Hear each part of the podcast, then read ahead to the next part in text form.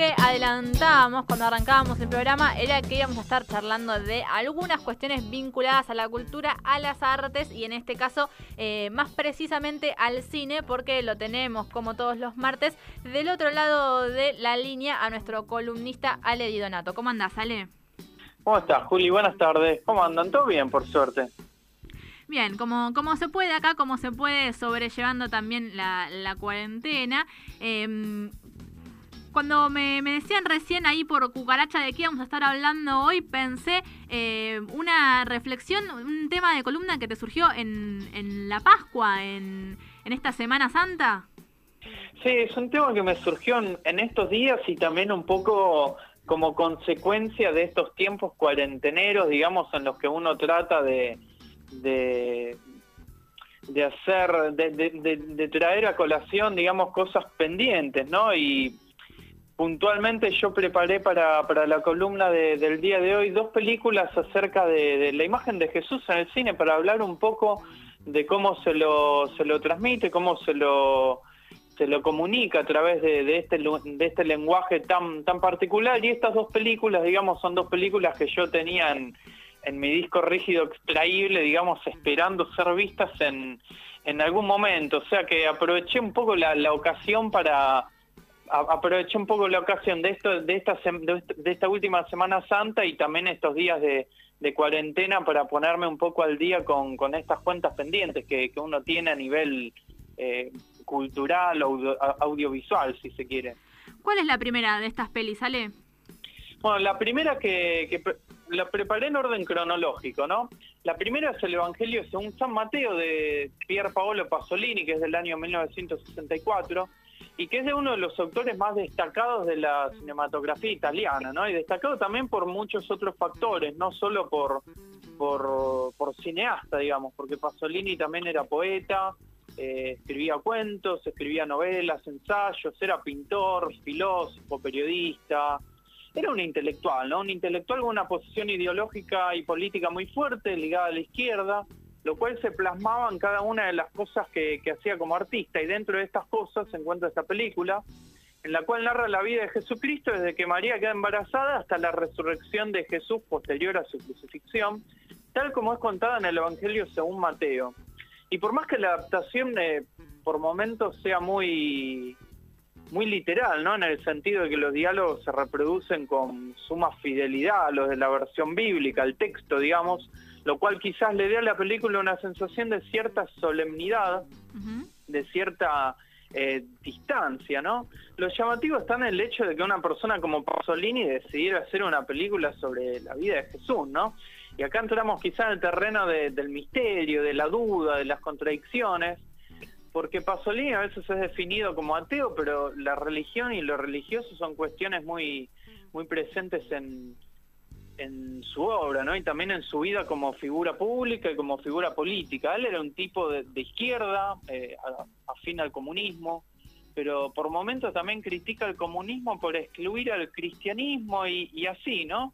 Y hace esta película que inevitablemente tiene un tinte marxista, como lo tiene gran parte de, la obra de Pasolini, pero al mismo tiempo se le dedica al Papa Juan, Juan eh, 23 y, entre tantos otros premios recibe uno de la Organización Católica Internacional del Cine, o sea que es algo complejo y, contradictorio, ¿no? Además el, Jesús que nos muestra Pasolini en su versión es un Jesús también radicalizado, casi eh, beligerante, diría yo, que acepta sin ningún tipo de cuestionamiento su misión divina acá en la tierra y la lleva adelante sin ningún tipo de duda, sin ningún tipo de rastro de, su condición de humana, ¿no? El, Jesús, el, de Pasolini es un Jesús sobrehumano, que, que, a veces dice que está preocupado por algo, pero que no se le nota para nada, ¿no? Y en este aspecto difiere completamente de la versión de Jesús que nos presenta Scorsese en, en La Última Tentación de Cristo, que precisamente es la otra película que, preparé para,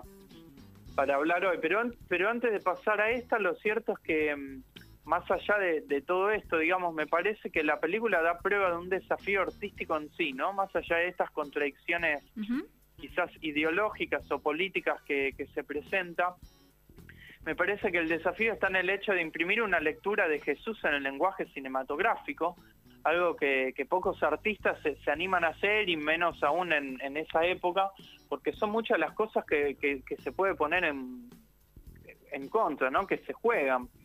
Y, Pasolini lo hizo a su manera, digamos, retratando con, con fidelidad la imagen de Jesús y a la vez trabajando de tal forma que la película se inscribe dentro de las características de su propia obra, ¿no?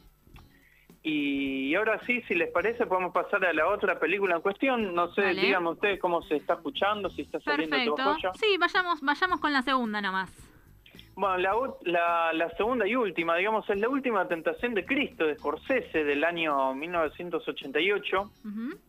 Y antes de hablar del Jesús de Scorsese hay que decir que su película parte de una premisa completamente distinta a la de Pasolini, ¿no? Eh, en primer lugar es la adaptación de, ¿Me escuchan? Sí, te escuchamos. A ver, por ahí con un poquitito de eco. Ahí está, si de repente cayó un, poco de lluvia por acá. Cosas que pasan con las tecnologías, están medio truladas, ¿viste? ¿Qué le vamos a hacer? Sí, sí, les decía que, en primer lugar esta es, eh, es, la adaptación de la novela de, del escritor griego Nikos, eh, para que lo tengo acá anotado, de vuelta a la lluvia. Si ustedes me escuchan bien, yo hago caso omiso y, sigo. Sí, te escuchamos bien, pero a ver, intentamos mejorarte un poquitito la comunicación, Ale. Nikos Kazantzakis es el, escritor griego que, escribe esta novela que lleva el, mismo nombre y tanto en el libro como en la película se aclara al comienzo que se trata de una historia ficticia, ¿no? que no se basa en la lectura de ninguno de los evangelios, eh, sino que busca profundizar en la idea de la dualidad de Jesús, en su figura en tanto hombre atravesado por un cuerpo y un espíritu que generan una, tensión en, dentro de sí, ¿no? Y así todos los acontecimientos que marcaron la, la vida de, Jesús aparecen narrados.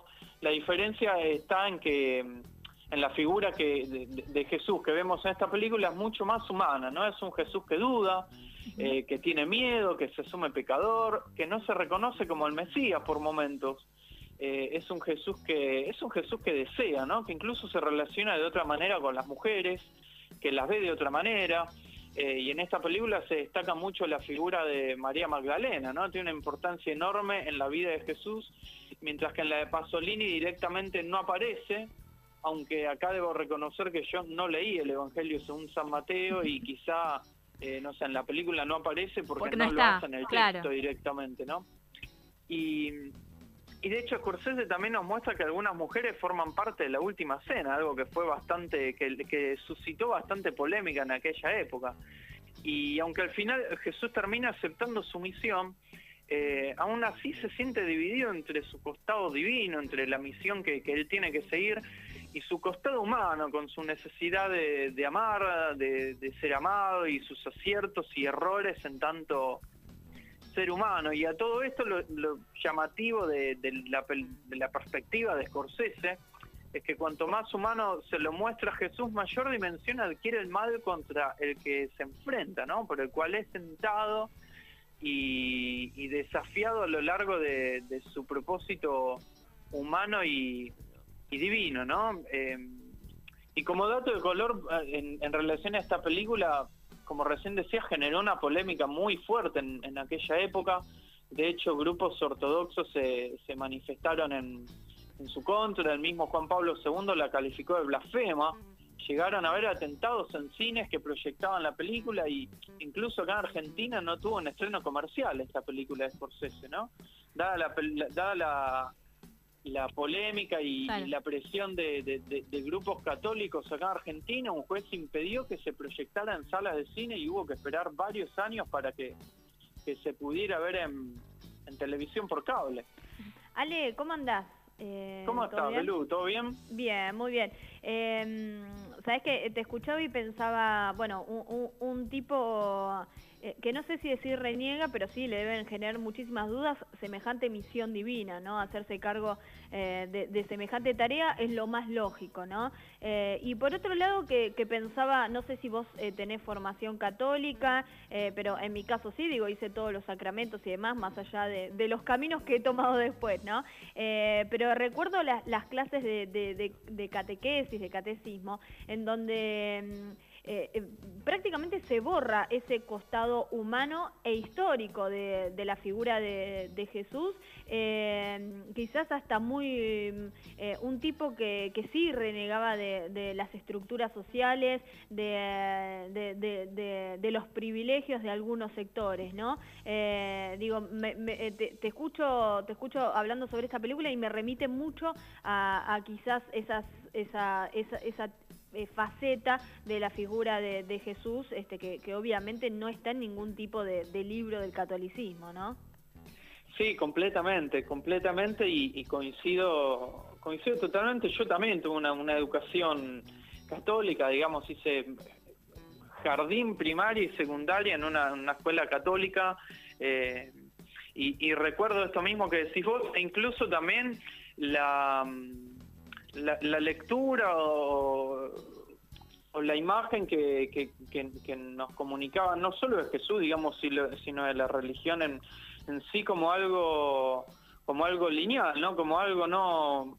Eh, no, no, que no, que no abre posibilidad a múltiples interpretaciones, ¿no? Y por eso a mí me, me pareció ocupado hacer esta columna y hablar de, de estas películas como para hablar de que en definitiva se trata de, una lectura de, un texto alegórico, si se quiere, ¿no? Y como, como, como gran alegoría, digamos, da la posibilidad a múltiples interpretaciones y yo lo que sí tengo tengo el recuerdo es de que quizá cuando, no yo, sino quizá alguno de mis compañeros hacía alguna pregunta como eh, en la cual se jugaba una interpretación propia y, eso de manera como eh, eh, persuasiva, digamos, era como negado y siempre se bajaba la, misma la, misma, línea, De, lectura, que es la que a mí me parece que baja la, la iglesia y, por eso también, eh, bueno, esta película, la, la Scorsese, ¿no? Generó la, la polémica que generó, como sí también lo generó años después eh,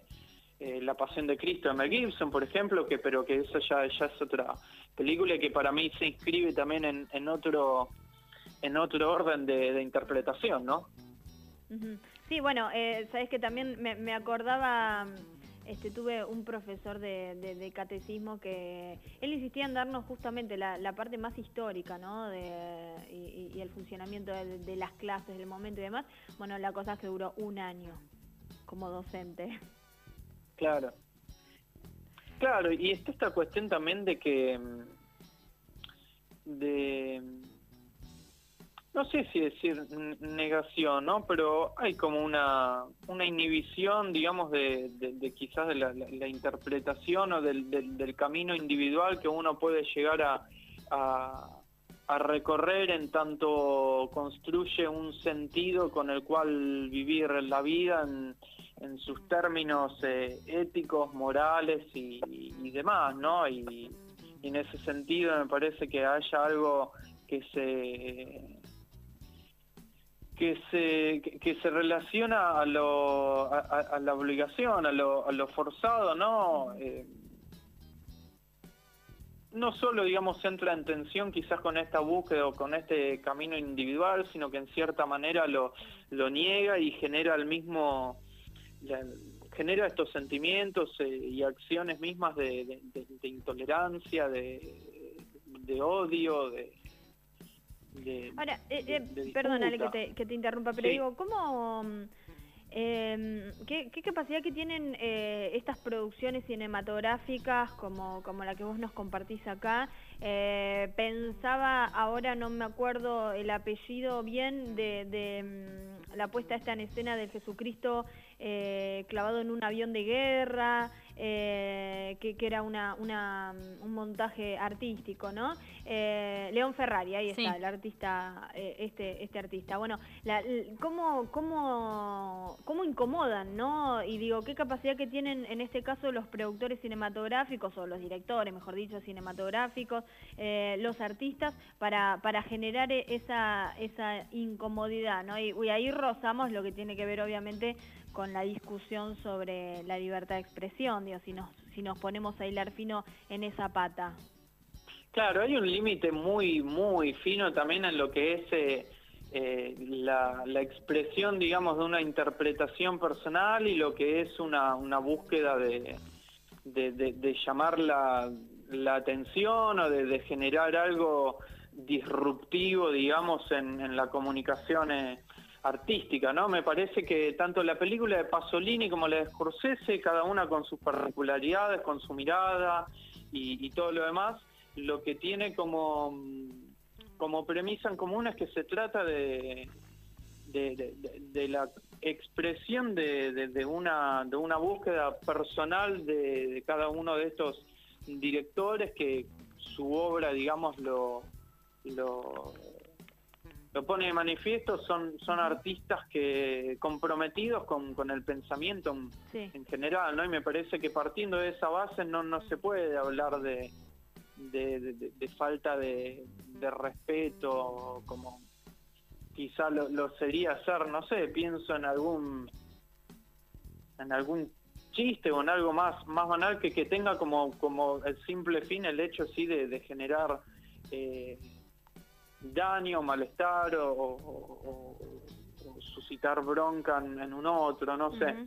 Me parece que en, que en ese sentido estas, gusten o no, digamos, no, se puede negar que, que, estas películas se, parten de una búsqueda individual de cada uno de estos autores y que... Eh, y que respetan y, y, trabajan muy bien con el lenguaje cinematográfico, ¿no? En, ese, en términos artísticos son son dos grandes películas con dos grandes actuaciones y, y, cada una en sus términos, ¿no? Porque en la, la, película de Pasolini, por ejemplo, parte de, del neorealismo italiano y la mayoría de los eh, que trabajan son actores no profesionales que el mismo Pasolini se iban contando y decía, bueno, quiero que labures en mi película y los ponía a laburar. Y en el, en, en, el caso de la, de la de Scorsese se trata de todo lo contrario, ¿no? Se trata de de actores no solo profesionales, sino reconocidos mundialmente, ¿no? De Jesús se hace William Dafoe, eh, trabaja David Bowie, ¿no? Que hace de, Poncio Pilatos y ya el hecho de ver a Bowie en, este tipo de películas es, es, algo que por lo menos llama la atención y, y, justifica el, el, ver esta película, ¿no? Y haciendo de Poncio Pilato, nada más y nada menos, digo, no es un personaje secundario nada más y nada menos. Y, y bueno, la interpretación que hace, está bien que yo no, no soy muy objetivo ¿no? a la hora de hablar de Bowie porque me gusta mucho, pero me parece que, hace una interpretación eh, muy buena, ¿no? Como descomunal me parece también la, la que hace William Dafoe de Jesús. Bien, eh, Ale, entonces repasamos la última tentación de Cristo y el Evangelio según San Mateo, las dos pelis que nos trajiste hoy para pensar todo esto. Eh, una, hay una discusión también medio eh, histórica, religiosa, filosófica, ¿no? Que se abre detrás de, todas estas pelis. Eh, gracias. Sí. Sí, perdón. No, ¿qué? decime, decime. No, que iba a decir que el Evangelio es un San Mateo de Pier Paolo Pasolini, digamos, la pueden buscar en, internet, está para ver online, y que en el caso de la última tentación de Cristo pueden hacer lo mismo y que también la van a encontrar en, Netflix. La subieron hace poco, así que está para, para ver ahí de manera de manera de manera fácil, digamos, y, sencilla. Y después, eh, para ir terminando, otro dato de color que más que que dato de color quizás esa información es recordar un poco lo que decía Julia al principio del programa, que ya hay varias librerías, digamos, que están trabajando con el, la metodología, digamos, de, venta online y de distribución a domicilio. Así que, eh, nada, destacar también que muchas de estas librerías se trata de librerías, incluso editoriales independientes, así que aquellas personas que que tengan ganas de, leer algo y estén en condiciones eh, económicas, digamos, en esta cuarentena de, comprar un libro y ayudar a la industria editorial, eh, pueden em, empezar a hacerlo y de hecho quizás ya a partir de la semana que viene volvamos a, los libros, ¿no? Que es algo que eh, tenemos medio postergado en, esta columna dada, dada esta cuarentena, digamos. Sí, yo te voy a agregar, Ale, también una tarea. Viste que estamos todos con tareas pendientes para pasar esta cuarentena. Em, ¿Viste poco ortodoxa o no? Hablando de religión, ¿eh? No, no me suena, ¿qué es? No, es una serie que está, em, está haciendo, digo, está teniendo muy buenas críticas ahí en Netflix. Yo la pude ver, la vi, es, muy, es breve, es corta, este, y, bueno, habla, habla un poco también, digo, vinculando eh, este, con, con la religión, bueno, lo que sucede en una comunidad judía ortodoxa de Estados Unidos. Así que también te invito a verla y si querés también podemos eh, charlar en unos días sobre eso. Bueno, dale, tomo la, la ahora recomendación. Te, ahora te paso por WhatsApp el, nombre bien completo. Dale, buenísimo. Bueno, vale, eh, te agradecemos mucho y nos volvemos a encontrar, nos volvemos a hablar entonces el próximo martes, si te parece. Dale, buenísimo. Aprovecho también para mandarle un saludo a mis compañeros del taller literario que ayer me sorprendieron preguntándome si salía al aire eh, cuando yo no, no, no, les había dicho que, este año la columna salía los martes, así que es eh, evidencia de que, de que escuchan, ¿no? Eh, y que en tanto habitantes acá de, zona oeste también escuchan la radio, así que un saludo para, para ellos. Bien, ahí hacemos, mandamos los saludos acá también desde el programa entonces. y si quieren por ahí sugerir alguna recomendación literaria para que vos la tomes, mira, te abro ahí la, la convocatoria eh, para, para que nos puedan acercar algo también para compartir eh, acá al aire. ¿eh, Ale? Un abrazo grande, nos vemos la semana que viene. Dale, suerte, besos. Ahí pasó Ale Di Donato, nuestro columnista de artes, de culturas, de todo un poco, eh, haciéndonos algunas recomendaciones cinematográficas. Cuando quedan 20 minutos para que lleguemos a las 6 de la tarde, tenemos una pequeña tanda ahí atrasada, pero quédense, que después seguimos con algunas cositas más acá en Todo Otra Vez. Todo otra, todo otra vez, donde la llegada es un nuevo punto de partida. De 16 a 18 por En Tránsito.